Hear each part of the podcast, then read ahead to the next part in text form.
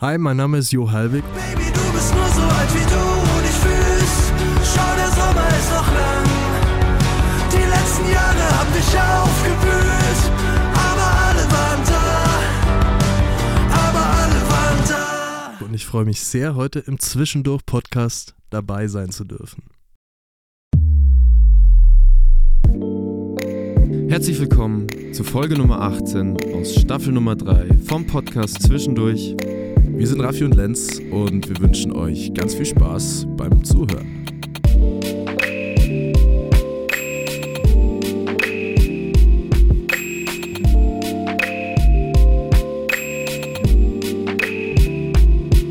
Zwischendurch, durch, durch, durch, durch.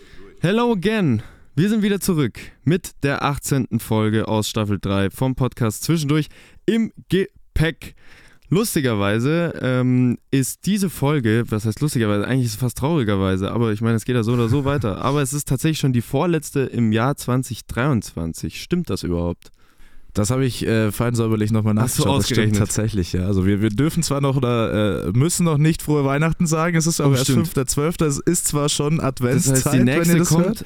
die nächste kommt dann am, Am 19. 19.12. Und Okay, dann, dann, haben wir da nochmal äh, die Möglichkeit. Sehr gut. verschieben wir das nach da am besten. Sehr gut. Äh, dann lass uns gleich mal bei der vorletzten Folge in diesem Jahr bleiben. Äh, wir ziehen aber die Staffel 3 auf jeden Fall noch ins äh, nächste Jahr mit rein.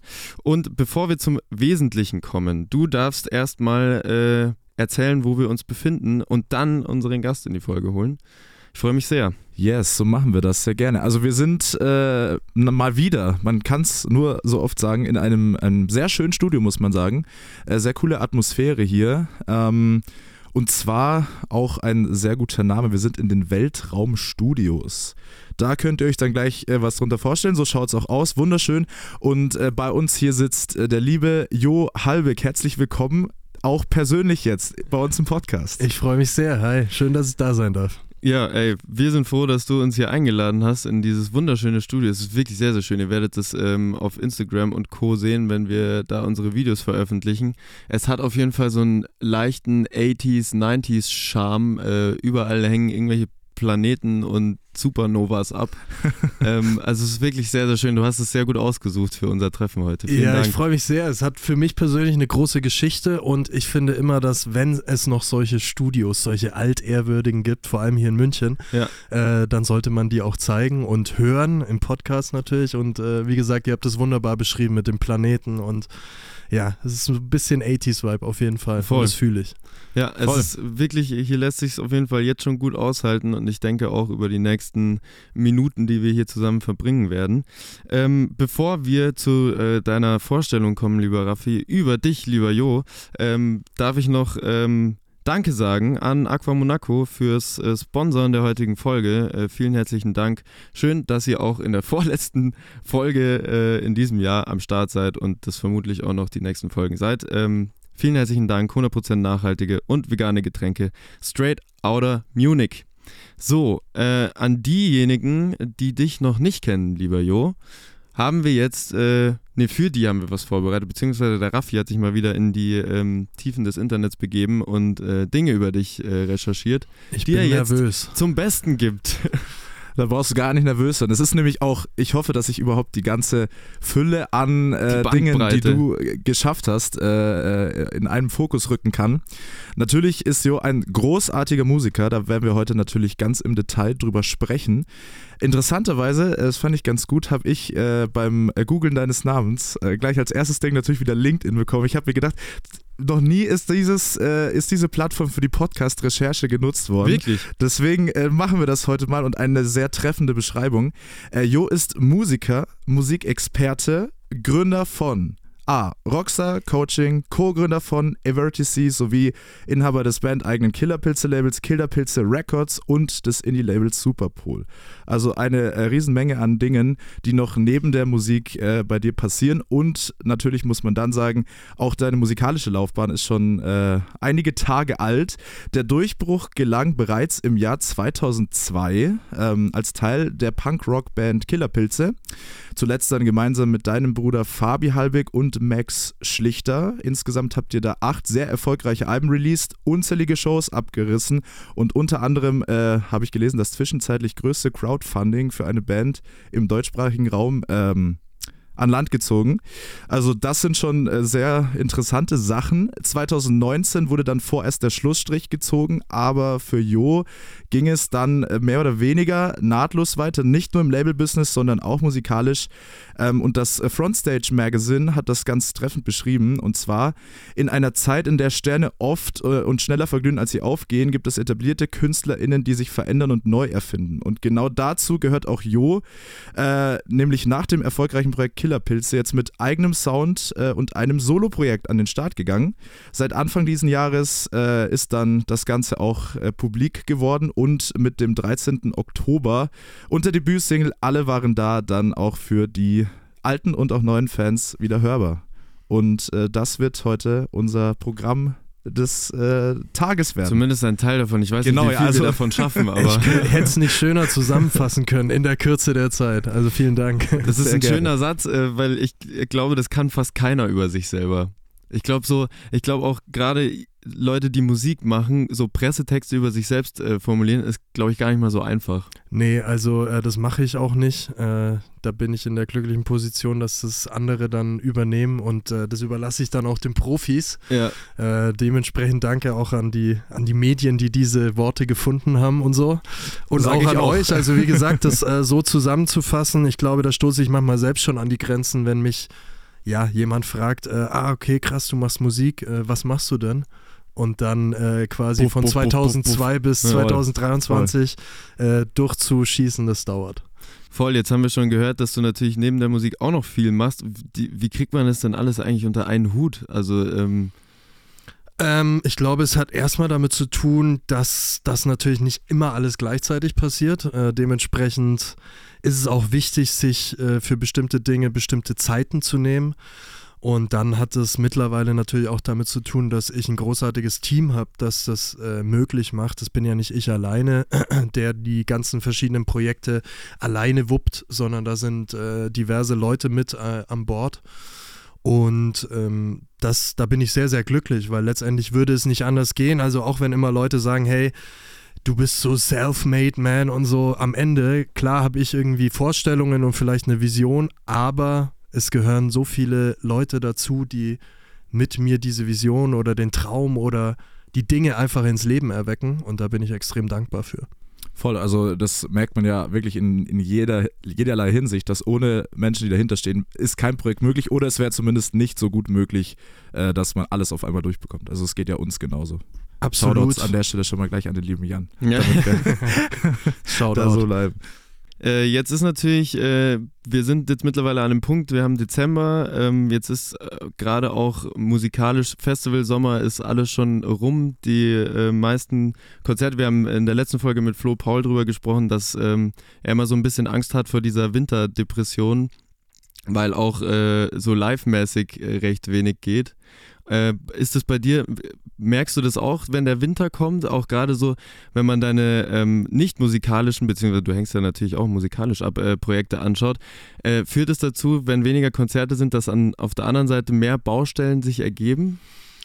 Äh, ehrlicherweise nicht. Also ich habe erst gestern wieder mit Freunden drüber gesprochen, dass ich A, riesiger Fan der Jahreszeiten bin. Also Okay. ich bin zwar schon so, weiß ich nicht, äh, Griechenland, äh, langer Sommer, mega Vibe, finde Ja. ich gut und ähm, kann ich mir durchaus vorstellen, da auch mal ein bisschen mehr Sommer zu haben. Aber ich glaube, dieses Jahr waren wir auch einigermaßen hier verwöhnt.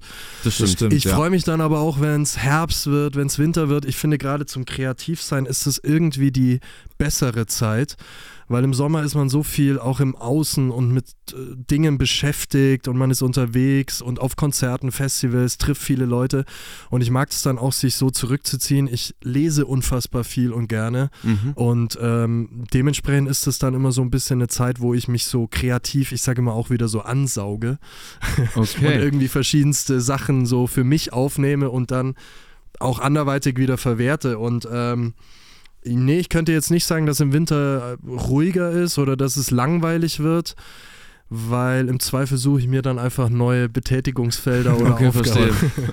Ist auch interessant, weil wir haben ja auch jetzt, wie gesagt, in der letzten Folge drüber gesprochen, wie man sich durch diese Winterdepression hangeln kann. Und das ist natürlich dann schon ein positiver äh, Ausblick, wenn man sagt, das ist genau die Jahreszeit, wo ich am besten vielleicht meine Kreativität ausleben kann und dann auch wieder was vorbereiten kann, wenn es wieder besser wird. Genau, es ist nur, also ich hätte damit jetzt fast gar nicht gerechnet, dass, also weil ich das von mir selber nicht kenne, dass Winter die kreativere Zeit ist, weil ich eigentlich immer so das Gefühl habe, im Sommer passiert so krass viel, äh, was man dann irgendwie direkt so kreativ verarbeiten möchte, gerade wenn man äh, Mucke macht. Aber vielleicht braucht es dann auch genau diese drei Monate zwischen Sommer und Winter, wo man das alles nochmal Revue passieren lassen kann und dann benutzt man es im Winter, um äh, der Kreativität freien Lauf zu lassen. Ja, und ich bin halt schon irgendwie, also ich schreibe das ganze Jahr irgendwie Ideen in mein Handy rein. Also ähm, meine Ideenliste mit Sätzen oder Zeilen, die ich zum Beispiel im Kopf habe oder so, die ist, ich weiß nicht, ein paar Seiten lang. Äh, und das passiert natürlich das ganze Jahr, aber gefühlt ähm, bin ich einfach Fan davon, auch so Prozesse so ein bisschen zu. Also Prozess klingt irgendwie so komisch, aber kreativer Prozess zu unterteilen. Es gibt so die Phase, wo du einfach Dinge aufnimmst, mal eine Idee aufschreibst und dann gibt es die Phase, oder so mache ich zumindest, wo du wirklich fokussiert sagst, okay, ich nehme mir jetzt irgendwie mal ein paar Wochen, um die Ideen auszuformulieren. Ähm, und das erspart natürlich A, dass man irgendwie die ganze Zeit das Gefühl hat, oh, ich muss jetzt kreativ sein, ich muss jetzt die Songs Mhm. schreiben oder ich muss jetzt die Ideen ins Leben erwecken. Und auf der anderen Seite entspannt es halt auch gefühlt so ein bisschen diese ja, Phasen, dass man irgendwie nicht das Gefühl hat, man muss immer alles gleichzeitig machen. Das ist vielleicht auch nochmal auf die Frage Voll, davor, ja, so ja. Zeitmanagement.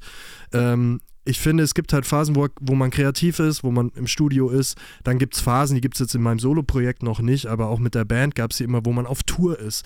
Erfahrungsgemäß, wenn man auf Tour ist und irgendwie 80 Shows im Jahr spielt, dann ist es eher keine Phase, wo du jetzt wahnsinnig viele Songs schreibst. Ja, klar. Und ähm, ja, gerade wenn man dann viele Projekte macht, äh, ist man grundsätzlich, glaube ich, darauf angewiesen, nicht so, yo, mal gucken, was heute äh, so kreativ Ja, zu mir herunterfließt. Ähm, ich glaube, es funktioniert. Also für mich zumindest so nicht. Alright, äh, dann lass uns doch mal äh, an dem Beginn deiner Laufbahn vielleicht starten und nochmal einen kleinen Blick zurückwerfen auf äh, quasi 17 Jahre Dauertour, habe ich gelesen, mit den Killerpilzen von 2002 bis 2019. Und um da allen HörerInnen äh, einen kleinen Einblick zu geben, ihr werdet auch immer noch als die prägendsten deutschsprachigen Bands der 00er Jahre bezeichnet. Und wenn du jetzt aus deiner Warte das Ganze in drei Worten, das ist Oh, das natürlich ist immer natürlich schwer, zusammenfassen müsstest, welche würdest du wählen? Boah, drei Worte ist Das ist- extrem das ist- schwierig. ist- eine Schwierig, sich schwierige Aufgabe, ja. beschränken. Dürfen auch fünf sein. Jetzt, nein. Jung, einzigartig. Drittes Wort. Punkrock. Sehr gut. So kann man sich das, glaube kann ich, man, da äh, kann man sich auf jeden Fall was drunter vorstellen. Auf jeden Fall. Es gab ja dann auch äh, sogar einen Kinofilm über euch, oder? Es gab einen Ähm, Kinofilm, der war auch echt recht erfolgreich. Der lief, glaube ich, 2017, auch schon wieder ein bisschen her, Mhm. aber zu unserem 15-jährigen Bandjubiläum. Hieß ähm, immer noch jung. Immer noch jung, genau. Den hat mein Bruder, also unser Drummer, auch produziert. Und ähm, für uns ein wahnsinnig schönes, also wie soll ich sagen, so ein Zeitdokument. Erstens, weil es natürlich die ersten 15 Jahre Band äh, sehr treffend, wie ich finde, zusammenfasst. Ich sage auch immer, wer wirklich äh, da tief einsteigen will und ich kann diesen Film auch objektiv, versuche ich nur zu empfehlen, weil er einfach Mhm. auch die Musikindustrie, glaube ich, in der Zeit ganz gut nachzeichnet, äh, kann ich nur empfehlen, weil es erklärt mehr als meine Worte und da sind auch so Gäste wie Felix Brummer, Sänger von Kraftklub, Klaas Häufer Umlauf, Jennifer Weist, äh, Curse, Sebastian Matzen, also auch Leute, die wirklich Mhm. unseren Weg mitbegleitet haben als Interviewpartner und wie gesagt, ich finde, der sch- beschreibt die Zeit ganz gut und da sieht man mal alles von diesem unfassbaren Hype bis hin zu wir sind halt äh, irgendwann Anfang 30 und immer noch auf Tour und das war auch immer so unser Plan. Mhm. Und wie war das, ähm, also wie war es visuell umgesetzt? Hattet ihr tatsächlich einfach viele Aufnahmen auch noch von dem, vom Beginn der Reise so? Weil das muss man natürlich auch erstmal, da muss man natürlich irgendwie ums Jahr 2000 rum auch erstmal dran denken, dass man da noch die alte Videorekorderschüssel mitnimmt und äh, Safe. Also Zeit, wir hatten, Zeug aufnimmt. wir hatten so Glück, dass äh, der Bruder von unserem Gitarrist damals sich eben nicht in die Musik, sondern mehr in das Visuelle verliebt hat und dann schon damals mit so einem kleinen Camcorder, unter anderem hier auch in den Weltraumstudios, Mhm. wirklich so 2002, 2003, als wir die allerersten Platten gemacht haben und so äh, in die große Welt München, wow, Musikstudios so eingetaucht sind. Und da gibt es so wirklich unfassbar geile Aufzeichnungen. Ich bin so dankbar, dass es die gibt, weil man vergisst ja leider so viel. Ich weiß nicht, wie es euch geht, aber wenn man einfach so mal 15, 20 Jahre, gut, das ist bei euch dann so Kindheit, ja, zurückspult. Bei mir ist es halt dann jetzt eben schon ein bisschen her. Man vergisst leider so viele schöne, prägende, einzigartige Momente und dafür sind einfach Videoaufnahmen ja, prädestiniert und da hatten wir das große Glück, dass viel da ist. Das ist natürlich das, äh, diese klassische Frage, auch die man sich ja jetzt stellt, auch äh, hier dieses ganze Handyzeug und Social Media und Sachen festhalten, Fluch oder Segen. Im Endeffekt denke ich mir, also ich meine, ich muss jetzt nicht immer jemand dabei haben, der die ganze Zeit irgendwo draufdrückt, das geht ja irgendwann dann auch auf den Sack. Aber so allein jetzt, wenn du fünf Jahre zurückguckst, was du da aufgenommen hast, es ist ja schon einfach, du kannst dich in gewisse Situationen und Gefühlslagen auch einfach leichter zurückversetzen. Und es ist schön, sowas zu haben. Ich finde, der beste Link dafür ist tatsächlich Schreiben. Also ich schreibe mir wirklich noch ganz viel so handschriftlich auf, Mhm. weil ich auch, äh, ich weiß nicht, wann ich das angefangen habe, wahrscheinlich so vor knapp zehn Jahren oder so. Es gibt zu jedem Jahr so ein Gefühl zum Buch. Es ist auch nicht immer voll, aber wo so ein paar Gedankenfetzen reingeschrieben sind. Und ich finde es mega spannend, wenn ich dann einfach zehn Jahre zurückblätter äh, und so lese, okay, was waren damals so meine Probleme? Womit habe ich mich Mhm. damals beschäftigt? und dann merkt man auch, wie viel sich über den Lauf der Zeit manchmal auch so in Luft auflöst oder Klar. man einfach natürlich irgendwie seine Perspektiven verändert. Äh, das kann ich wirklich jedem nur und jeder nur empfehlen, nur äh, einfach mal handschriftlich da wieder einzusteigen, auch wenn es ein bisschen oldschool ist, zugegeben. Kommt aber, glaube ich, immer, immer mehr. Also ich kann jetzt, wenn ich mal für mich persönlich spreche, ich bekomme zurzeit immer auf, ich weiß nicht, was ich da verbrochen habe, auf Instagram Werbung für diese Journals. Für, Mhm. dass man, und Ah, ja. deswegen denke ich mir, also wahrscheinlich ist es auch was, was jetzt auch wieder im Kommen ist eher. Also mir hat es extrem geholfen, Voll. äh, so einfach wirklich Dinge aufzuschreiben und dann auch zu merken, okay, wie denke ich in drei Monaten drüber nach, ah, okay, war gar nicht so wild.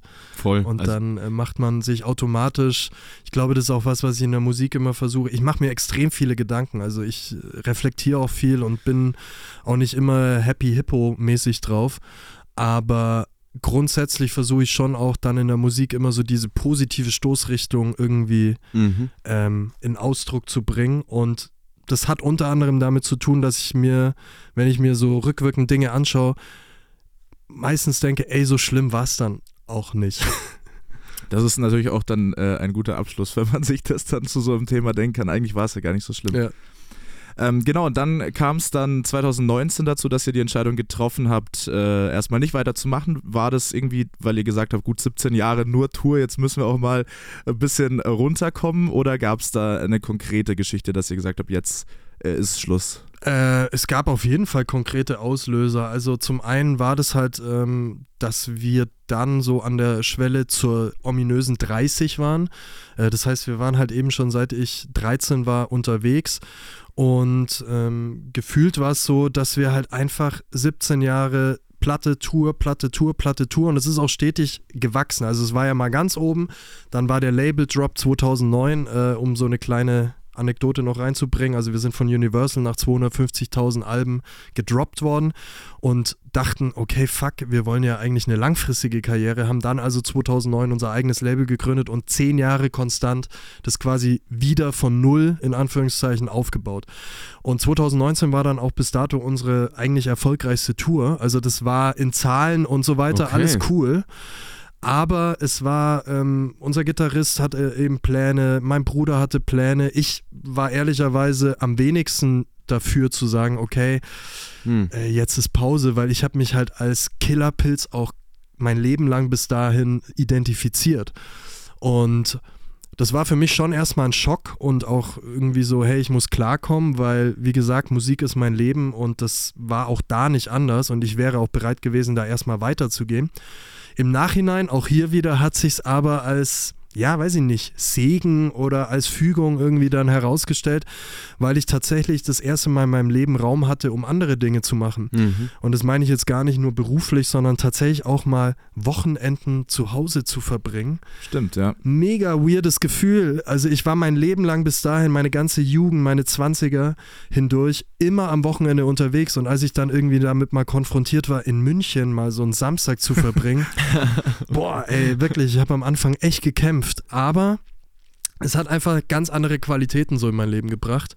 Und äh, wir, wir sind uns ja auch nicht irgendwie auf den Sack gegangen und wir haben uns auch nicht getrennt, sondern wir haben bewusst damals gesagt, hey, lasst uns eine Pause machen. Und dann kam Corona, dann war irgendwie eh, okay, das war jetzt nicht geplant, aber ja, so ist es jetzt. Wir nehmen Mhm. das so an. Und wir sind halt jetzt noch nicht wieder in den Tritt gekommen, da weiterzumachen, aber ich Aber okay, aber es, es klingt ja auf jeden Fall danach, als wäre es noch nicht tot. Nee, So. also ich, ähm, wir sprechen auch regelmäßig, wir machen immer noch unser Festival einmal im Jahr gemeinsam und tot äh, ist das Ganze definitiv nicht. Ich Mhm. glaube, dafür ist das, was wir aufgebaut haben, auch zu groß und zu schön und bedeutend für uns alle. Aber das Schöne ist auch, dass wir nicht diesen zeitlichen Druck haben. Also ich Mhm. kann mir mittlerweile auch vorstellen, mit 45 wieder als Das Killer ist, das auf die ja Bühne äh, zu gehen. wahrscheinlich genau die richtige Zeit, dann zurückzukommen, wenn man so denkt, äh, die ganze Jugend und dann äh, bis in die Rente. Naja, weißt du, wenn du jetzt irgendwie liest, dass Leute schreiben, hey, ich habe damals mit eurer Musik meine Eltern genervt und jetzt nerv ich meine Kinder damit. Ja. also Ja. wenn das jetzt Leute schreiben, denke ich mir so, wow, crazy. Also das sind jetzt echt schon ein paar Jahre und wir haben Leute tatsächlich von der Jugend bis ins Erwachsenenalter gewissermaßen begleitet, geprägt. Das müssen die Leute entscheiden, aber ähm, also tot ist das Ganze nicht, aber es war eben auch klar, dass das nicht jetzt irgendwie gerade passieren kann. Und das war dann eben auch für mich der ausschlaggebende Punkt zu sagen, ich muss und will aber wieder kreativ sein. Ich werde mittelfristig auch super gerne wieder auf die Bühne wollen. Und weiß ich nicht, gemäß meinen Vorbildern dachte ich mir auch immer, warum nicht auch solo das probieren? Und ich meine, ich begebe mich da natürlich jetzt auch in großes Risiko, weil ich setze mich da jetzt nicht ins gemachte Nest. Ähm, ich habe nicht auf das bewährte Netzwerk an Leuten zurückgegriffen, mit denen ich sonst so arbeite, sondern ich wollte bewusst auch was Neues machen, was, wo ich aus meiner Komfortzone rausgehe und wo Leute auch sagen, ey, schön, dass du wieder da bist, aber es ist auch nicht das gleiche wie. Mhm. Und deswegen ist es für mich alles, seit ich den Entschluss Anfang dieses Jahres gefasst habe, eine mega spannende Phase und ich habe tatsächlich wie das erste Mal 2002 mit der Band das Gefühl, es ist so alles möglich, alles offen. Dieser Moment, wenn noch niemand drauf wartet, irgendwie auch unterschätzt zu werden, das gibt mir eine unglaubliche Leichtigkeit in dem ganzen Musikmachen und das ist im Vergleich zu 17 Jahre auf Tour sein natürlich schon anders Klar. weil da sind irgendwann viele Erwartungen auch von außen da und natürlich auch von der Band an die Band. So. Mhm. Ja, total. Da wollen wir auch äh, noch nachher definitiv ein bisschen drauf eingehen. Wir haben uns jetzt äh, zum Schluss des ersten Talks einen kleinen Fun-Fact noch rausgesucht, den wir echt spannend fanden. Und zwar haben wir gelesen, dass du eine äh, mit Sicherheit glorreiche Fußballerkarriere auch äh, hattest bei den äh, Walters Fröschen in der Royal Bavarian League 3. Was Mega. genau hat es damit auf sich? Ja, Shoutout an die Walters Frösche. Ich spiele eigentlich, seit ich sechs Jahre alt bin, Fußball. Bin auch nach wie vor in meinem Heimatverein angemeldet und spiele da so ein, zwei Mal im Jahr mit. Ähm, einfach just for fun. War da auch vor mittlerweile, glaube ich, acht Jahren mal Reserve-Torschützenkönig mit glorreichen fünf Toren. Also Oh, ihr, ich glaube, das sagt viel über die Qualität der Liga aus. Aber ähm, Walters Frösche war dann so ein Projekt. Äh, ich freue mich sehr und die werden sich freuen, dass es den Shoutout gibt. Ja, wer Walters Frosch nicht kennt, absolute Fußballlegende äh, mit Kippen in den Stutzen und schönen Interviews nach den Spielen. Und wir dachten uns irgendwann, hey, äh, lasst uns doch hier mal hobbymäßig wieder Fußball spielen. Und es hat dann, glaube ich, ein bis zwei Saisons auch recht erfolgreich geklappt. Also wir sind, glaube ich, sogar einmal aufgestiegen. Lag nicht an mir, keine Sorge. ähm, aber hat Spaß gemacht und dann, ja, kommt halt das Leben dazwischen und man beschließt vielleicht doch nicht mehr jeden Sonntag auf dem Fußballplatz stehen zu wollen. Aber wer weiß, vielleicht auch da Reunion. Ja. Aber die. Aber die Royal Bavarian League 3, ich habe wirklich noch nie davon gehört. Was, also in welchem Kosmos bewegt man sich da? Das ist so eine Hobbyliga, wo echt ganz viele ähm, Leute, die einfach nicht im festen Verein, aber halt doch regelmäßig Fußball spielen wollen, Mhm. äh, gegeneinander antreten. Und äh, das kann man dann eher ambitioniert oder eher nicht ambitioniert begreifen oder betreiben. Und äh, wie gesagt, wir waren da mal ein Jahr lang ganz gut dabei. Da waren dann eben auch Leute, die früher mal in der Bezirksoberliga Okay. gespielt haben oder so. Oder teilweise sogar Regionalliga. Ähm, also das ist schon, da kann man sich dann noch mal ein bisschen messen. Ja, voll. Also ich meine, wir kennen das ja in gewisser Art Ja. und Weise von der Uniliga. Äh, Shoutouts an unsere Mannschaft Hertha Bechern. Ähm, Es war auch immer sehr legendär, deswegen ich kann es sehr gut nachvollziehen, äh, warum man das macht. Es ist einfach auch so diesen so ke- keinen Druck drauf zu haben Genau. und aber trotzdem zusammen Bock haben zu kicken so und dann entwickelt sich aber trotzdem so eine krasse Motivation daraus und irgendwann wirst du auch ehrgeizig. Ja, es ist Aber ja. da haut halt keiner von außen drauf, sondern du schwörst Ja, eben, dich so als genau. Gruppe ein. Ja, und es war auch echt schön. Also, wie gesagt, Shoutout Walters Frösche. Wir haben auch übrigens mega geile Merch-Artikel gehabt, nämlich so einen Schal. Gehabt ist das falsche Wort, das ich jetzt äh, hören wollte. Haben. Ja, wenn Gibt's, es das äh, ein. Kumpel von uns, der hat so viele Schals noch daheim, dass er die immer auf dem Bahnwärter Thiel-Flohmarkt jedes Jahr versucht loszubekommen.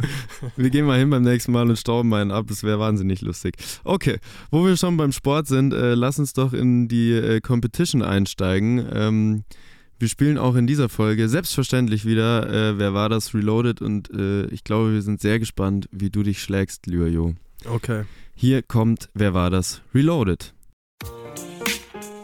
Wer war das? Wer war das? So, wer war das? Wer war Es ist wieder soweit. Wir bleiben sportlich, wie schon gesagt, und wir starten jetzt in die nächste Aufgabe von äh, äh, Ausgabe von unserem Quiz. Wer war das Reloaded? Und wie immer bekommt auch der liebe Jo heute von uns fünf Zitate aus Interviews, von denen äh, er am besten die meisten erraten könnte und jeweils drei Antwortmöglichkeiten, wo du dir einen aussuchen musst. Alright, let's go. That's Genau. the plan. Und äh, wie ich es auch immer schön dazu sage, wir haben auch in der dritten Staffel ein Gästinnen-Ranking am Start und ich verlese auch dir die Tabelle, damit du weißt, neben welchen Persönlichkeiten du dich einreihen kannst. Wir haben auf dem ersten Platz Sarah Buger mit äh, unglaublichen 5 von 5 Punkten. Auf dem zweiten Platz Nico Lasker, Blaschia EM, Elena Ruth, Malte Huck, Nepomuk Sels und Julia Kautz mit 3 von 5 Punkten. Auf dem dritten Platz Telquist, Irre und Lorenz mit 2 von 5 Punkten. Auf dem vierten Platz äh, Clemens von Freude. Äh, ah nee, Schmarrn, auf dem dritten Platz ist übrigens neu dazugekommen noch Florian Paul.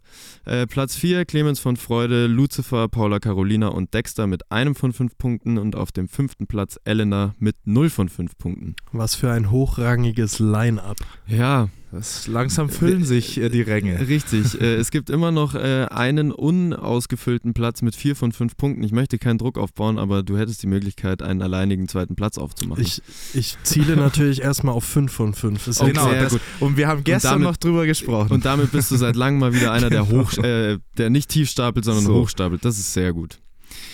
Wir fangen an mit dem Zitat Nummer 1 und du beginnst, richtig? Genau, ich äh, starte heute und es lautet folgendermaßen. Ich habe noch ganz viel Zeug rumliegen, aber auch schon wieder total Bock bei Null zu starten und wieder neu anzufangen. Ist das A von OG Kimo, B von Demona oder C von Irre? Also bei der Mona weiß ich, dass sie nicht so viel Zeug rumliegen hat, glaube ich. Deswegen würde ich sagen, irre. Starke Leistung, das ist äh, Das ist richtig. Vollkommen richtig. Da sitzt halt jemand an der Quelle, das habe ich nicht bedacht.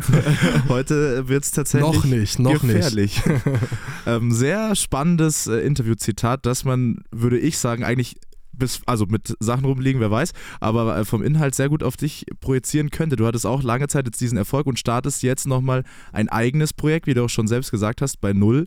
Und ähm, wie ist das jetzt genau, wenn du sagst, du startest jetzt hier und musst den ganzen Weg nochmal von vorne vielleicht neu gehen, auch vielleicht in eine andere Richtung? Äh, ich streiche aktuell für mich dieses Muss raus, genau. Also ich darf das Ganze machen. Ich begreife es auch wirklich als Privileg, überhaupt die Möglichkeit zu haben, die Zeit zu haben, äh, Kunst machen zu dürfen, Musik machen zu dürfen, mich selbst verwirklichen da zu dürfen, neben den anderen Dingen, die ich tue. Und Musik ist einfach mein Leben. Dementsprechend äh, war und ist die Herangehensweise wirklich völlig egal, in Anführungszeichen. Natürlich kenne ich mich selber auch, wie das Erfolg also wie der Erfolg wird oder ob es erfolgreich wird, wie es zahlenmäßig performt. Äh, der ganze Weg bis hierhin hat mir unglaublich viel schon gegeben, nämlich das im Studio sein, mit anderen Leuten Musik zu machen, irgendwie diese Energie.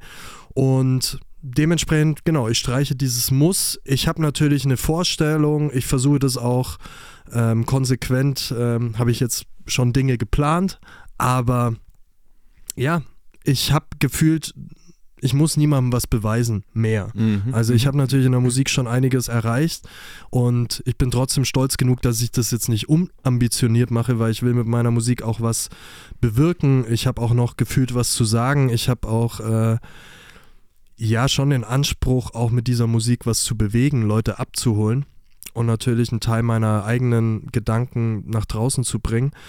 Aber ob das jetzt äh, in drei Monaten live auf der Bühne steht oder ob der nächste Song x tausend Streams erreicht hat oder ob Magazin XY über mich berichtet, alles nice to have. Ich freue mich total, was jetzt gerade passiert an Reaktionen, hauptsächlich von den Leuten, auch von MedienpartnerInnen. Ähm, aber das ist alles sehr, sehr organisch und natürlich und es fühlt sich sehr gut an. Das ist schön. Das ist schön zu hören. Alrighty. Und Erst- auch schön den ersten Punkt gemacht Äh. Richtig, ich wollte es gerade sagen. Erster Punkt äh, und äh, schöne Sätze. Zitat Nummer zwei.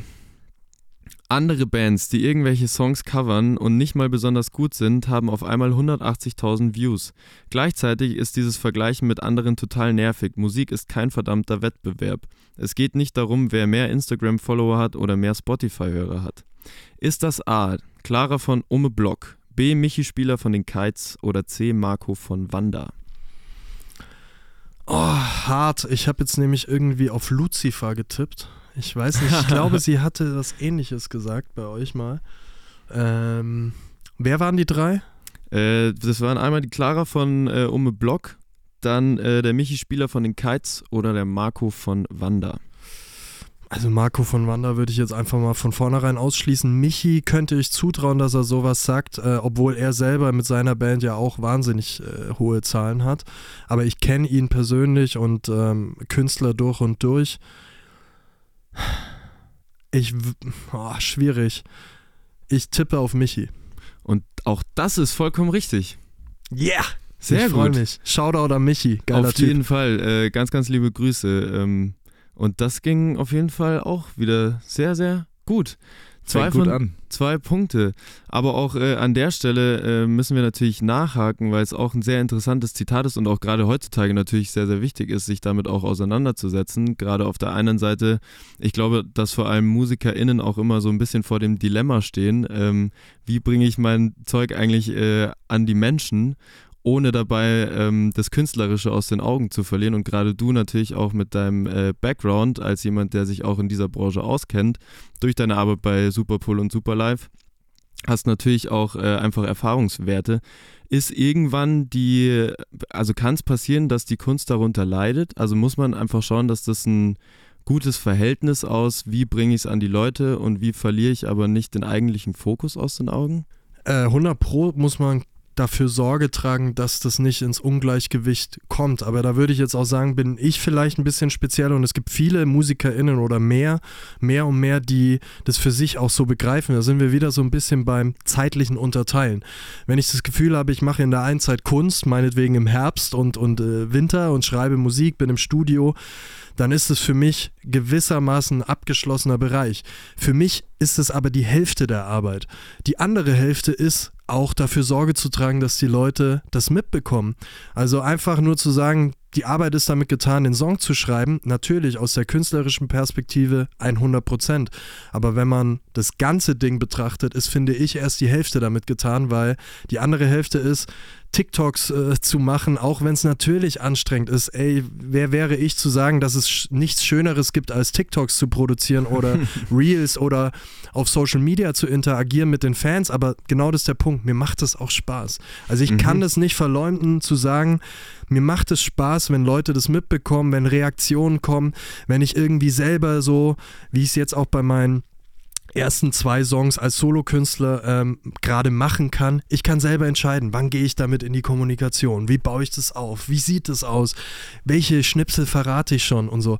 Das macht mir wirklich eine kindliche Freude fast. Mhm. Also das ist ähnlich wie wenn ich das Gefühl habe, yes, ich habe den Refrain geknackt, geile Zeile geschrieben und ich weiß nicht, vielleicht tue ich mir da ein bisschen leichter, weil ich es irgendwie schon immer so mache in meinem Kopf.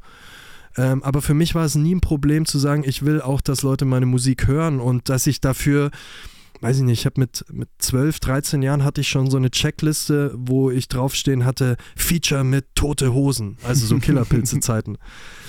Also irgendwie, weiß ich nicht, ob es schon immer drin war, aber ich fand es immer schon spannend, dass auch Leute das mitbekommen. Mhm. Und wenn man das so für sich betrachtet und dann auch die Chancen sieht, die so Plattformen bringen, ähm, glaube ich, kann man damit für sich selber auch schon ganz viel zurechtrücken. Und ich bin dann halt auch super strikt, was so angeht, wann gehe ich auf Social Media. Also ich gehe morgens Okay. keine Stunde, die erste Stunde äh, vor meinem Tag schaue ich nicht mehr auf mein Handy. Ich gehe abends nicht mehr auf Social Media.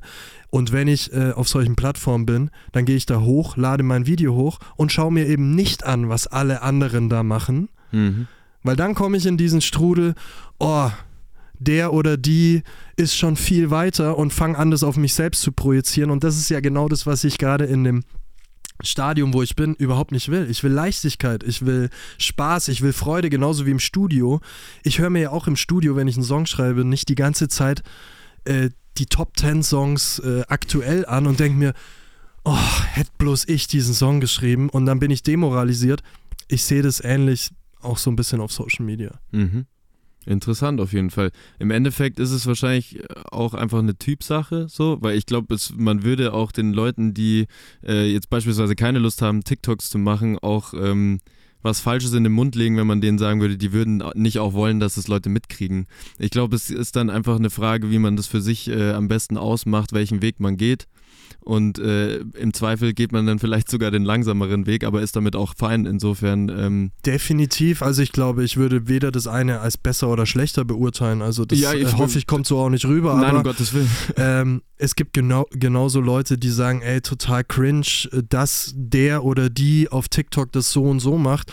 Ich habe da einfach so einen gefühlt natürlichen Schutzpanzer. Ich habe in meinem Mhm. Leben schon so viel auch teilweise üblen Hate bekommen und komische Kommentare im digitalen Bereich und tatsächlich auch offline früher, dass ähm, ich gelernt habe für mich, ey, das sind das ist nicht so richtig echt. Mhm. Also das sind Menschen, die irgendwas haten wollen, die irgendwas dissen wollen. Und dementsprechend bin ich auch bereit, da mit, äh, sag ich mal, offenem Visier auch mal was zu machen, was vielleicht, ja, was sowas produzieren könnte. Und das, damit meine ich jetzt nicht, dass ich provoziere oder so, sondern allein, wenn man sichtbar wird, Ja. wenn man sich auf TikTok oder auf Social Media ähm, ja, zu erkennen gibt, dann wird es immer Leute geben, die das auch scheiße finden. Und Voll. Äh, klar. da darf man sich, finde ich, nicht zurückhalten lassen davon, weil das kommt meistens im echten Leben auch so gar nicht an und da würde ich einfach vielen Leuten Mut zusprechen wollen und KünstlerInnen vor allem so, probiert's für euch aus und wenn es nichts ist, völlig fein. Ja. Äh, dann muss man aber halt natürlich auch sich bewusst machen, dass es heutzutage dann ein bisschen länger dauert, was okay ist. Voll. Also, Klar. voll. Alrighty, zwei von zwei Punkten und äh, wichtige Inhalte. So, dann äh, schauen wir mal, wie es weiterläuft. Dritte Frage, dritte Chance, jetzt immer noch perfekt zu bleiben. Drittes Zitat lautet folgendermaßen. Ich finde, dass die Zeit ohne Haltung rumzulaufen irgendwie gerade abgelaufen ist. Man sollte eine Haltung haben, dass diese auch in der Musik reinfindet, ist kein Zwang. Ist das A von Roger Reckless, B von A zum J oder C von Mackes? Ähm, ähm, könnte von allen drei sein, weil ich finde, alle drei haben Haltung in ihrer Musik in die eine oder andere Richtung. Ich tippe aber auf Roger Reckless, weil er ganz explizit Haltung in seiner Musik auch hat, auch in den Büchern, die er schreibt. Und ich finde, ein sehr politischer Künstler ist, den ich wahnsinnig schätze für das, was er da auch tut. Wäre mein Tipp, Roger Reckless. Ist leider jo. falsch. Ach, leider jo. nein. Es wäre Mackes gewesen, tatsächlich. Ja, Shoutout. Auf Guter jeden Typ Fall. auf jeden Fall. Yes. Ich habe direkt bei dem, äh, ich möchte dir das nicht vorwegnehmen, aber ich bin äh, direkt, ähm, weil du das vorhin schon angesprochen hast äh, mit deiner Musik, dass du grundsätzlich schon ein verkopfter Typ bist, aber auch gerne Musik rausgeben möchtest, die positiv ist. Ähm, glaubst du auch, dass es ähm, also politische Haltung beispielsweise in Tracks zu haben, ist, glaube ich, grundsätzlich nicht schlecht. Ähm, aber bist du auch, äh, wie siehst du das, wenn man Musik raushaut, die auch mal nicht zum Nachdenken anregt, sondern einfach nur positiv ist? Voll okay. Mhm. Also ich behaupte mal, dass jetzt äh, auch nicht jeder Song, den ich in meiner Karriere bisher veröffentlicht habe und auch zum Beispiel der erste, den ich jetzt als Solokünstler rausgebracht habe, der hatte jetzt nicht explizit eine politische Haltung in den Sätzen, die er sagt, aber ich finde, zu politischer Haltung gehört nicht nur das, was in den Songs, in den Zeilen stattfindet, sondern ähm, was man generell auch darstellt und wo man vielleicht auch herkommt. Ich bin einfach in der Punk-Szene sozialisiert und dementsprechend war politische Haltung ganz früh schon Thema. Mhm. Ähm, für mich, für uns als Band und jetzt auch heute für mich. Ich sehe es genauso. Man kann nicht keine Haltung mehr haben. Es passiert so viel Scheiße auf der Welt, die mich auch so unglaublich traurig stimmt. Und ich finde, alleine Musik zu machen und nach draußen zu bringen und sich diesem ganzen, dieser ganzen Öffentlichkeit oder einfach der öffentlichen Wahrnehmung auszusetzen, hat schon eine gewisse Haltung. Ähm, und meine Musik zum Beispiel, das fühle ich immer wieder so, hat einfach oder soll für eine gewisse Verbundenheit stehen. Äh, wisst ihr, ich, ich liebe Menschen, ich mag mit vielen Leuten irgendwie äh, gut sein und ich finde auch, dass meine Musik das aussagen darf und ich bin einfach für Gemeinsamkeiten suchen und nicht für immer noch mehr Spaltung und wenn ich zum Beispiel jetzt sage, ich mache Pop oder ich mache Rock und dann sagen Leute, die sonst Rock oder Pop hören, das ist doch aber gar nicht so. Dann ist es mir eigentlich völlig egal, weil ich suche nach Gemeinsamkeiten. Oder auch äh, wenn ich sage, ich möchte, dass viele verschiedene Menschen meine Musik fühlen können, ähm, dann ist das was, was eine Verbundenheit irgendwie ausstrahlen soll. Und ähm, ja, also so gehe ich, gehe ich dahin. Äh, weiß nicht, jeder Künstler, jede Künstlerin möchte wahrscheinlich irgendwie geliebt werden, sonst würde man sich, glaube ich, gar nicht auf Bühnen stellen und dem Ganzen so in seinem Leben Raum geben. Aber ich finde auch, um geliebt zu werden, muss man halt auch Liebe verteilen. Auf jeden Fall. Das eine kann nicht ohne das andere. Das ist eine äh, sehr schöne Aussage zum, zum Abschluss. Aber der Punkt war halt leider nicht da. Leider. Was soll ich Ja, ist äh, sau enttäuschend. Ja, aber du hast die Chance bei Zitat Nummer 4 und ich lese vor. Stars sind für mich total weit weg und unnahbar, haben aber gleichzeitig eine Anziehungskraft, mit der sie andere in ihren Bann ziehen. Ist das A von Nina Chuba, B von Levin Liam oder C von Peter Fox? Schwierige Frage, weil zwei von drei würde ich jetzt direkt selbst als Stars äh, kennzeichnen, nämlich Nina und Peter Fox. Levin Liam ähm, ist ja auch auf dem besten Wege dazu. Mhm. Aber was bedeutet Star? Also, ähm, es sagen ja auch immer viele Leute äh, zu mir Rockstar, also gerade Freundeskreis oder so, weil ich natürlich auch die, äh, die Historie gewissermaßen habe. Und klar, das schmeichelt einem dann vielleicht schon. Ich finde auch, es braucht viel mehr weibliche Rockstars. Bin ich auch froh, dass sich da gerade viel tut. Aber ich liebe den Gedanken von Rock- oder Popstars auch. Also ich bin natürlich irgendwie auch so aufgewachsen und selbst wenn es viele Bands wie die Ärzte, die jetzt wahrscheinlich in erster Linie nicht vorhatten, Stars zu werden, war das trotzdem, ähm, ja, also es hat mich schon gecatcht und ich Fall. finde, es braucht in Deutschland auch mehr Pop- und Rockstars oder generell so Leute, die jetzt nicht über anderen stehen, aber die so eine Magie haben und dementsprechend fühle ich den Satz. Zuordnen würde ich ihn Nina Chuba. Und das ist vollkommen richtig, sehr gut. Wow. Das stimmt. Okay. Und ich finde es schön, dass sie selbst irgendwie was dazu beiträgt. Auch wenn man, wie gesagt, wenn man sie auf TikTok verfolgt, ist sie ja eigentlich die liebste und netteste und authentischste Person. Klar, Aber allein die Welt, die sie aufmacht und so, ähm, ja. Ich finde es bei ihr irgendwie tatsächlich äh, irgendwie was Besonderes. Ich hatte mal so eine Phase, wo sie mir ein bisschen auf den Sack gegangen ist, weil sie wirklich überall zu sehen war. Aber das ist äh, wahrscheinlich auch grundsätzlich nicht schlecht. Ich fand bei ihr einfach immer schon spannend, dass sie auf der einen Seite in ihren Stories oder wo auch immer man sie gesehen hat, ähm, sehr, sehr nahbar rüberkam und sehr authentisch und sympathisch. Und auf der anderen Seite, wenn du aber irgendwie ihre Mucke hörst oder sie live siehst, dann denkst du dir schon so, okay, das ist, das ist auf jeden Fall äh, gerade auf dem besten Weg, ein Superstar zu werden, so. Und ich finde, das eine schließt das andere nicht aus. Null, aber ich glaube, deswegen ist, ist sie auch gerade in der jüngeren Generation so ein krass, so ein krasser Anziehungspunkt, so, weil die auf der einen Seite das Gefühl haben, boah, die ist ja eigentlich so wie wir, und auf der anderen Seite ist aber das, was du gesagt hast, dieses mystische und einfach anziehende, das ist halt schon einfach was Besonderes auch. Also ich hatte ja das große Privileg, schon echt viele Stars auch irgendwie kennenlernen zu dürfen. Mhm. Ähm, ob das Lady Gaga irgendwie am Anfang war oder wir haben mal bei The Dome back, äh, Backstage Justin Bieber und so kennengelernt. Das ist dann schon irgendwie, das sind dann schon so die Top, Top-Stars. Aber ähm, auch wenn du, keine Ahnung, die Ärzte kennenlernst, wie ich gerade schon gesagt habe, oder weiß nicht, Silbermond, Kraftklub, all die Leute, die zum Beispiel auch bei uns im Film waren, es sind schon irgendwo Stars, aber es sind einfach auch mega gute Menschen, die meisten. Also das vergisst man immer. Ich finde auch durch Social Media ist das alles ein bisschen greifbarer geworden, dass es nicht nur Leute sind, die auch auf Bühnen stehen, sondern dass die irgendwie auch mal am Sonntag mit ihrem Hund zu Hause auf der Couch chillen und so. Und das finde ich irgendwie angenehm. Aber das Spannende finde ich, dass es trotzdem, trotz dieser gefühlten Nahbarkeit über Social Media, ähm, Leute gibt, die es schaffen, trotzdem Stars zu werden. Und dass man sich Mhm. nicht denkt, yo, Justin Bieber, äh, der war doch am Sonntag, irgendwie hat der Spaghetti zu Hause gegessen, ähm, trotzdem Star. Harry Voll, Styles, voll, ja. Äh, ja. Heutzutage kann man sich das aber auch mittlerweile wieder erlauben. Ich meine, dass vielleicht früher so war, dass man nicht, wenn man jetzt genau diese auch. Details äh, preisgegeben hätte, dann wäre das immer so, wow, das ist jetzt schon ein bisschen, bisschen wack Cringe. vielleicht. Ja, Ja. cringe voll. Also das ist auch jetzt eine neue Zeit vielleicht, wo sowas auch möglich ist. Was auch möglich ist. äh, Machen wir gleich so weiter. Dass Äh, ich noch ist, vier dass von heute fünf knacke. Ich sage, wie es ist. endlich den neuen zweiten Platz aufmachst. Äh, und das machen wir mit Es folgender ärgert mich Line. trotzdem, dass es nicht mehr 5 von 5 werden können. Aber auch, da bist du Also alleiniger Zweitplatzierter. Wären sehr, sehr gut. Die Line lautet folgendermaßen. Das Zitat. das Zitat. steht immer noch Line drin. Ja.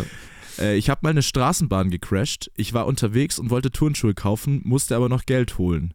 Dann habe ich mir die zurücklegen lassen in dem Geschäft und bin dann mit einem Auto über zwei rote Ampeln gefahren.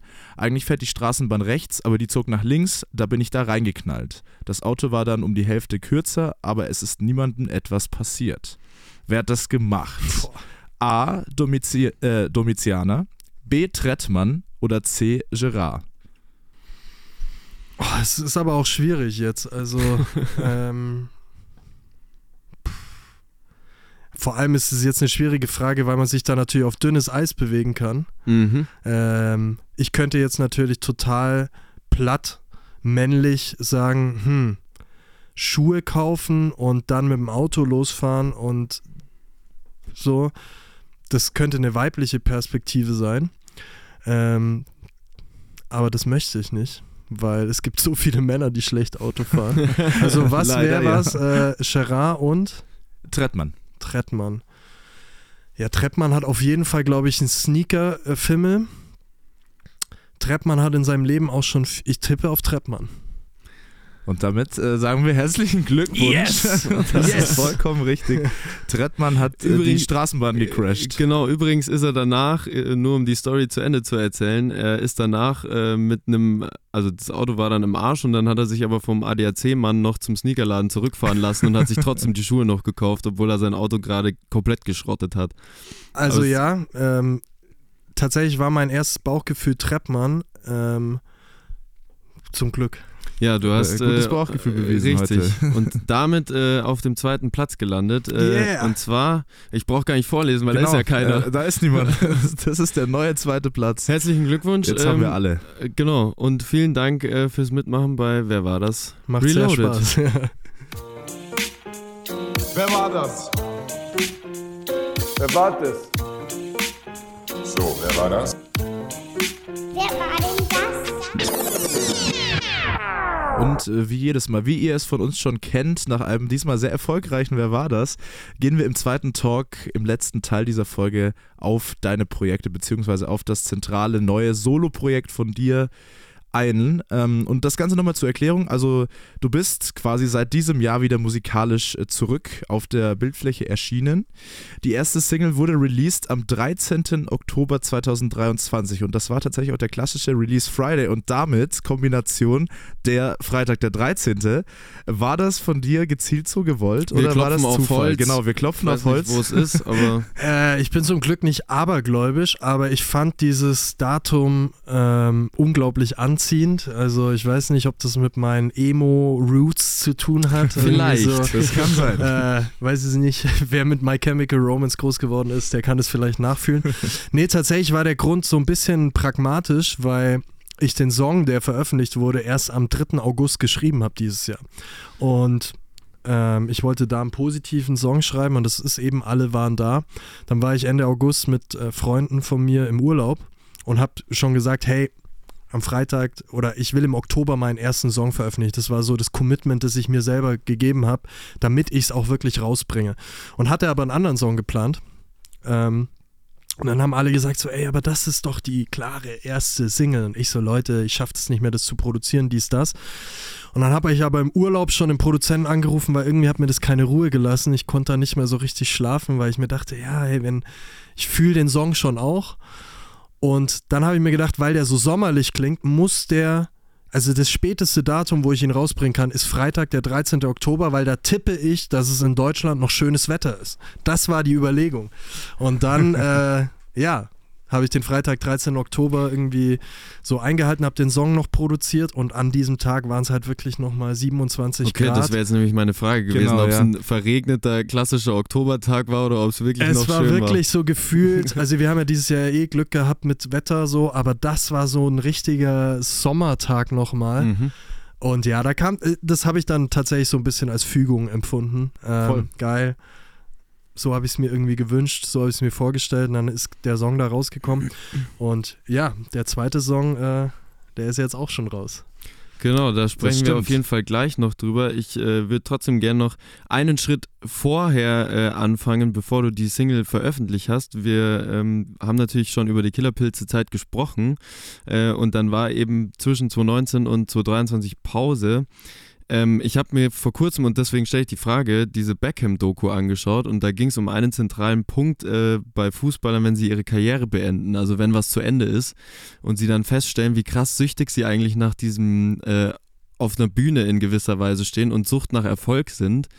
Was war der genaue Antrieb, um zu sagen, hey, ich stelle mich jetzt auch ohne den Rücken der Band dahin und äh, versuche das jetzt alleine? Ist es in, spielt da nicht in gewisser Art und Weise schon auch das Gefühl mit, du weißt, wie es ist, erfolgreich gewesen zu sein und irgendwas in dir drin sagt dir bestimmt, ähm, so ein ähnliches Gefühl hätte ich gerne wieder. Also ich glaube, das kann jeder, der mal erfolgreich war, äh, nicht verleugnen, dass das Gefühl scheiße ist, wenn das nicht mehr da ist. Ja, 100 Prozent. Also ich habe äh, irgendwie, seit ich zwölf war, mir immer vorgestellt, ich will Rockstar werden. Mhm. Und dann habe ich das gefühlt ja mit meinen Jungs auch sehr schnell erreichen dürfen.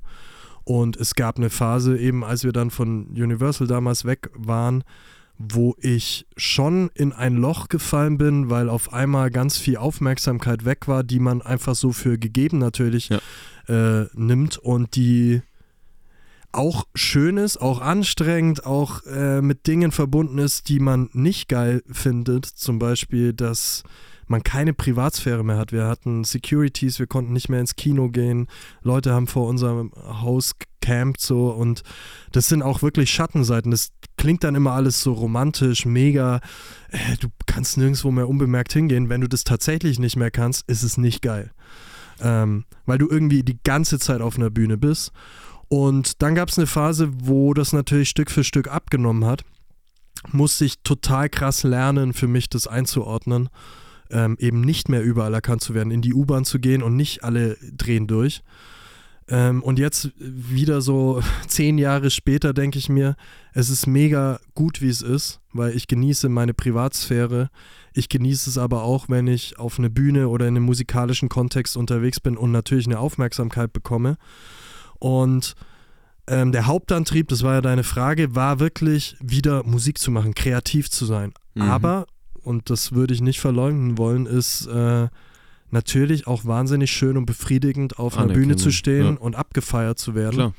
Und nicht, dass ich jetzt den Erfolg des Projektes daran messen würde, aber ähm, wenn, wenn ich mit Freunden unterwegs bin und die sehen, dass ich irgendwie, was weiß ich, in der Karaoke-Bar bin oder auf einer Hochzeit mal äh, irgendwie einen Song auf der Gitarre auf der Bühne spiele, sagen halt immer alle, boah, da hast du so ein Funkeln in den Augen und ich glaube, so blöd es klingt, das ist einfach ganz tief in mir drin. Deswegen ist das eine Mischung aus kreativ sein wollen und müssen, aber natürlich auch gesehen werden zu wollen. Mhm. Jetzt habt ihr ja auch mit den Killerpilzen, korrigier mich, aber ich glaube schon größtenteils auch die äh, Teenie-Generation angesprochen und da vermutlich auch den größten Erfolg gefeiert.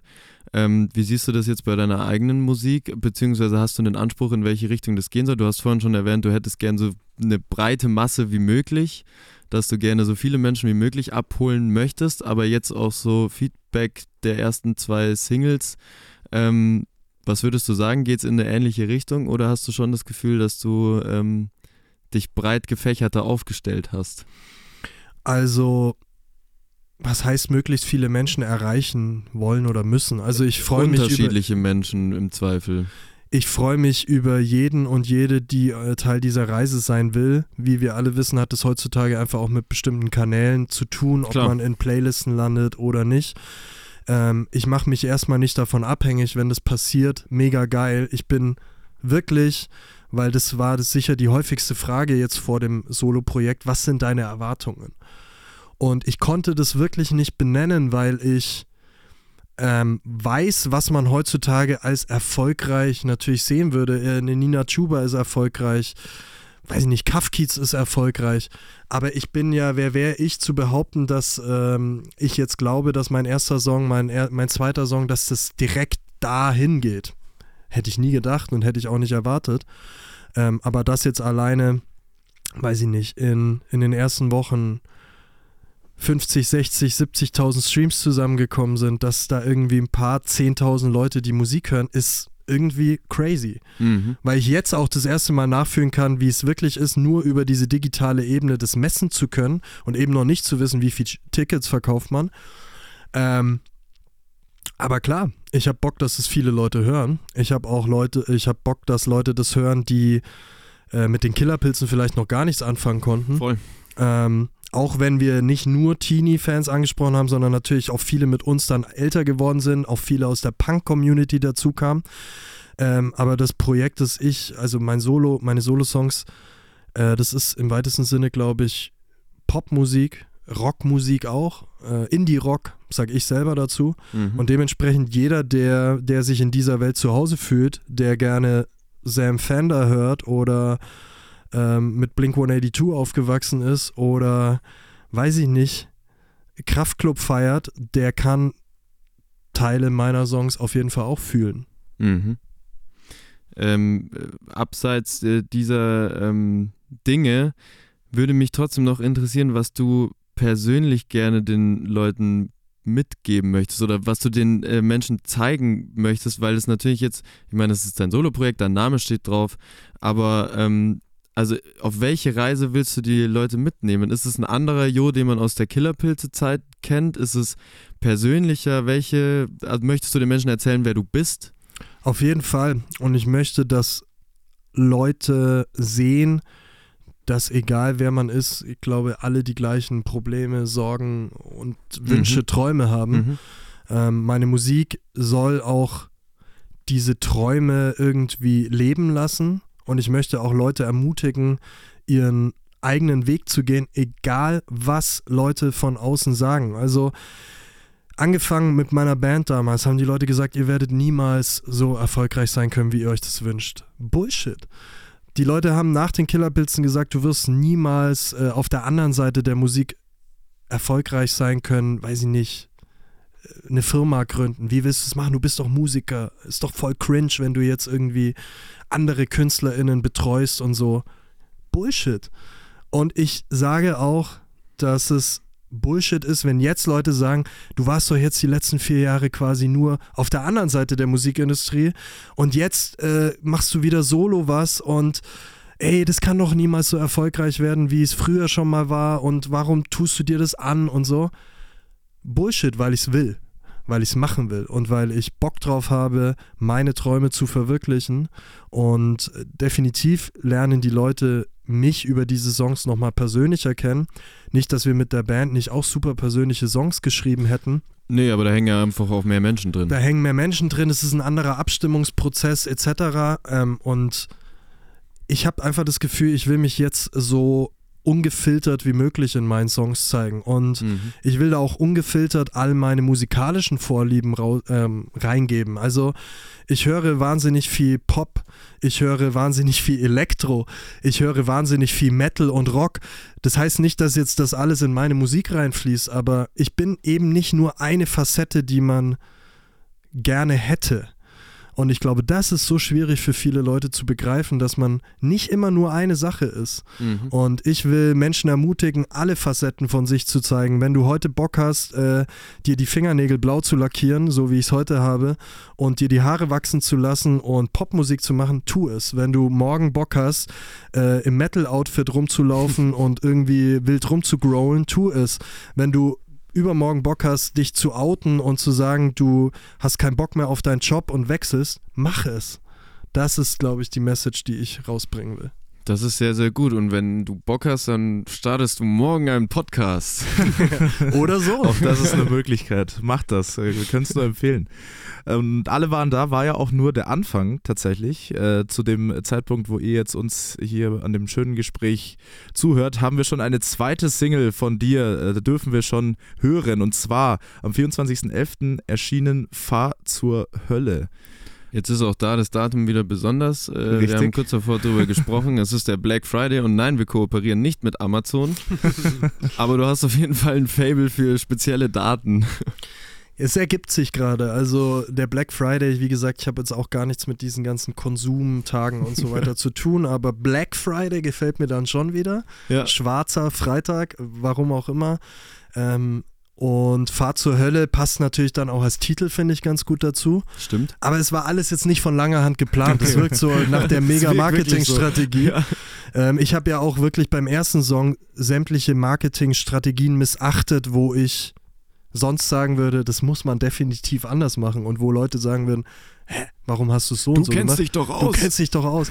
ähm, ja, weil ich da einfach den Vibe für mich so gefühlt habe. Fahrt zur Hölle ist für mich ein extrem bedeutender Song in dieser ganzen Reise, weil es war der erste Song, der so gesehen fertig geschrieben wurde und der für mich das Gefühl ähm, ausgelöst hat nach vier Jahren Ideen, Songschnipseln so, ey wow, das geht irgendwie, das hat ein Gefühl, das hat eine Richtung, die ich machen will, die ich fühle, wo, die ich auf die Bühne bringen will. Und der Song handelt einfach auch, das finde ich auch wichtig, von diesem Struggle zwischen ich habe Zweifel mit mir selber auch. Also ich glaube, Leute, die mich von außen sehen, die denken immer, wow, äh, alles Friede, Freude, Eierkuchen, alles super. Ähm, aber dass es die Momente gibt, wo ich an mir selber zweifle, das ist definitiv der Fall. Und das hat in dem Song, glaube ich, ganz gut äh, den Weg reingefunden. Und es hat einfach auch damit zu tun, ey, so die Welt ist am Abfacken. So irgendwie geht vieles echt immer noch mehr den Bach runter. Und ich habe das Gefühl, dass äh, unsere Generation und die Generation nach uns irgendwie viel abbekommt. Ja. Auf der anderen Seite, ähm, auch hier wieder bin ich halt so positiv und sage, wir kriegen das schon irgendwie hin. Und ich fahre zur Hölle, kommst du mit? Ähm, ist halt einfach so ein, so ein Satz gewesen, wo ich sage, okay, auch hier, wenn wir vor die Hunde gehen, aber dann äh, halt zumindest gemeinsam Mhm. und lass uns irgendwie nochmal gucken. Und ja, das ist so dieses, wisst ihr, die Welt ist irgendwie scheiße, einem selber geht's auch scheiße. Man denkt da manchmal so, wer bin ich denn als privilegierter, weißer Ja, ja. Mann hier, äh, um, um zu sagen, hey, wer, wen interessieren denn meine Ja, Selbstzweifel gerade? Aber auf der anderen Seite ist es, glaube ich, das Ventil, das anderen Leuten helfen kann, um sensibler überhaupt für die Gesellschaft zu werden und zu sagen, hey, lass uns doch gemeinsam was Gutes tun, lass uns gemeinsam gucken, wie wir diese ganze Scheiße noch umgewälzt bekommen. Und darüber, ähm, ja, davon handelt Fahr zur Hölle so. Okay. Auch wieder äh, gutes Statement äh, eingebaut. Ja, Also- es, ist, es ist auch gut, dass du das jetzt erklärt hast, weil der Titel alleine, da finde Genau. ich, das kommen gleich ganz viele unterschiedliche Dinge. So auf der einen Seite stellt man sich jemanden vor, den du irgendwie, den du anschreist und sagst, fahr zur Hölle. So, ein Teil von dir selbst vielleicht. Dann äh, fahr mit mir zur Hölle ist so, okay, Kapitulation irgendwie, aber Ja, das ist voll. gut, dass du das jetzt selbst nochmal eingeordnet hast. Ja, also wie gesagt, auch hier ist natürlich so, der Titel ist die eine Sache, aber auch da, es lohnt sich manchmal echt mehr unter die Oberfläche zu Auf gehen. jeden Fall. In jeglicher Hinsicht, ja, definitiv. Und das ist ja das, Social Media und alles ist immer Oberfläche. Und äh, ich würde mich selber auch als jemanden bezeichnen, der natürlich auch mit Oberfläche, ich meine, schaut mal, ich sitze hier mit diesen Schuhen und ähm, dem, was ich auf einer Bühne anhabe, bin ich natürlich auch, da überlege ich schon auch, okay, was ist meine Oberfläche? Mhm. Aber es ist halt nicht nur Oberfläche. Null. Und letztendlich muss jeder auch dann äh, entscheiden, du sagst es, äh, mit welcher Oberfläche man sich präsentieren will, aber es lohnt sich definitiv auch In die Tiefe zu gehen. richtig. äh, was wir ja heute in Perfektion eigentlich Genau. betreiben. Dafür eignet sich aber sowas tatsächlich auch immer gut. Also da kann man jetzt eigentlich auch mal unseren Hintergrund äh, dazu erklären. Ich meine, du recherchierst dir einen Wolf irgendwie im Vorfeld und siehst Dinge aus Interviews, Artikeln etc. pp. Aber es ist einfach grundsätzlich nochmal was komplett anderes, wenn dann die Person vor dir sitzt oder steht und äh, so ist, wie sie ist und nicht so, wie man sie vielleicht auf anderen Projektionsflächen sieht. Deswegen habe ich hier auch zugesagt, weil ich eure Art, Interviews zu führen, unfassbar schätze. Und ich glaube, ihr schafft es schon, äh, auch unter vielen anderen Podcasts, die es da draußen gibt, seid ihr gefühlt äh, einer der ganz wenigen, die auch so in die Tiefe gehen. Äh, also Kompliment auch an euch. Mit Vielen Dank, jetzt werde ich gleich Das, rot. Wir das, sollten das auf jeden äh, Fall sein lassen, aber das, das freut mich wirklich sehr zu hören. Nein, Ähm, ist mir wichtig, das auch mal loszuwerden. Ich weiß nicht, wie viel Feedback ihr von eurer Community bekommt, aber es ist einfach schön, wenn man sich als Künstler oder egal als welche Person äh, oder in welchem Berufsbild man sich bewegt, einfach dann eben auch in dieser Tiefe mit den Inhalten auseinandersetzen kann und auch ein offenes Ohr dafür bekommt. ja, voll. Total. Und äh, auch gerade heute äh, stellt man wieder fest, wie sehr das auch Spaß macht. Ein Thema haben wir natürlich zum Schluss noch, was ähm, die Zukunft betrifft, denn diese zwei Singles sind ja logischerweise erst der Anfang von äh, einem größeren Projekt, denn es soll ja eine EP folgen. Richtig? Richtig. Sehr gut. Wann äh, dürfen wir uns darauf freuen? Ähm, es gibt jetzt für mich persönlich noch kein fixes Datum, Okay. sondern ich befinde mich ja auf diesem Weg, der, der von Zufällen irgendwie auch gepflastert ist, sei es jetzt die Release-Dates und auch einfach so das Gefühl, ey, was passiert draußen, wann habe ich auch Lust, den nächsten Song zu bringen, aber ich habe schon vor, das Ganze so im, im Sommer irgendwie rauszubringen.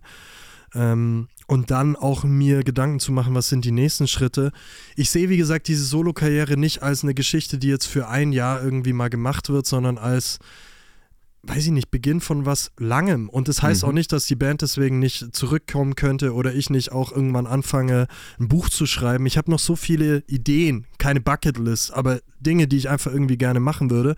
Und das Solo-Projekt ist eine Komponente davon. Ich sehe mich da dann so bei, weiß ich nicht, Udo Lindenberg, der dann mit 75 irgendwie noch auf einer Bühne steht. Und im Und nur Hotel noch im. Hotel Ja, abhängt. genau. oder genau, oder Mick Jagger oder ich weiß nicht, um weibliches Vorbild zu nennen, Dolly Parton oder keine Mhm. Ahnung. Also ähm, sowas fasziniert mich, dass man auch als Musiker, Musikerin nicht das Gefühl hat, ich habe jetzt zwischen 20 und 30 meine beste Zeit, da muss es reinhauen, da muss alles Mhm. klappen, sondern ey, du bist dann erfolgreich oder am besten, wenn du halt einfach äh, das aus tiefster Leidenschaft machst. Und wie gesagt, die EP ist jetzt mein erster Ankerpunkt, den ich für mich setze. Und danach könnte ich mir natürlich vorstellen, eine zweite EP zu machen oder ein Album. Das hat auch ein bisschen mit Zeit zu tun, aber ich denke, das Realistischste ist dann, das Projekt auch mal irgendwie ein bisschen auf die Bühne zu bringen, weil Voll. ich könnte mir vorstellen, dass das A, mir ganz viel Spaß macht, das auch aus der digitalen Welt dann wirklich mal ins Offline-Leben zu überführen. Äh, und ich habe einfach Bock auf live und ich glaube, die Leute, die uns, mich äh, schon mal live gesehen haben, die werden da auch was für ihr Geld, ihr hart Erspartes bekommen. Dementsprechend, das wäre so mal die Vorstellung. Vielleicht eine erste Live-Show noch 2024, ja. Okay, das, Das äh, klingt äh, vielversprechend für das nächste Jahr. Wenn du noch nach guten Daten äh, im Sommer suchst, 7.7. wäre doch wieder mal, Alter. Da Ja, kannst du dir genau. treu bleiben. siebter, siebter ist auch gut, ja. Sehr gut. Äh, wir werden auf jeden Fall euch da draußen das mitgeben, äh, wenn es äh, da News gibt bezüglich Gigs und äh, EP etc. pp. Auf der anderen Seite werden sie es auch bei dir auf den Socials äh, finden. Lieber Jo, das war sehr, sehr schön und äh, ich sage ganz herzlich vielen Dank, dass du äh, dabei warst heute und es hat Ich sehr, sehr viel Spaß danke. gemacht. Ja, vielen Dank an euch. Es war echt äh, schön. Das freut uns. Yes, cool, dass wir hier sein durften. Eine wunderbare Folge. Yes, und äh, ihr da draußen kriegt in zwei Wochen äh, Nachschub. Dann ist das die letzte im Jahr Endgültig, letzte 20 Folge, genau. Genau, im Jahr 2023. Aber Allerdings ich darf ja schon mal frohe Weihnachten wünschen, oder? Du darfst Du darfst, gerne äh, vor. Boah, ist das alles. ist irgendwie surreal. Aber bitte macht das gerne. Frohe Weihnachten an alle HörerInnen von Zwischendurch, äh, dem schönsten Musikpodcast äh, hierzulande aktuell. Sehr schön, das nehmen wir gerne mit. das so. nehmen wir auf jeden Fall mit. Vielen Dank fürs Zuhören, das äh, muss man immer wieder dazu sagen. Das ist auch nicht selbstverständlich und äh, checkt gerne alles aus, was es auszuchecken gibt. Von Jo. Social Media. Richtig. Genau. Geht da überall Uns rein. auch, wenn ihr schon dabei seid. Genau, und äh, Spotify und Co. hört gerne in die neuesten äh, Songs vom Jo rein. Und ansonsten, bis in zwei Wochen, macht es gut. Adios. Wir hören uns. Ciao, ciao.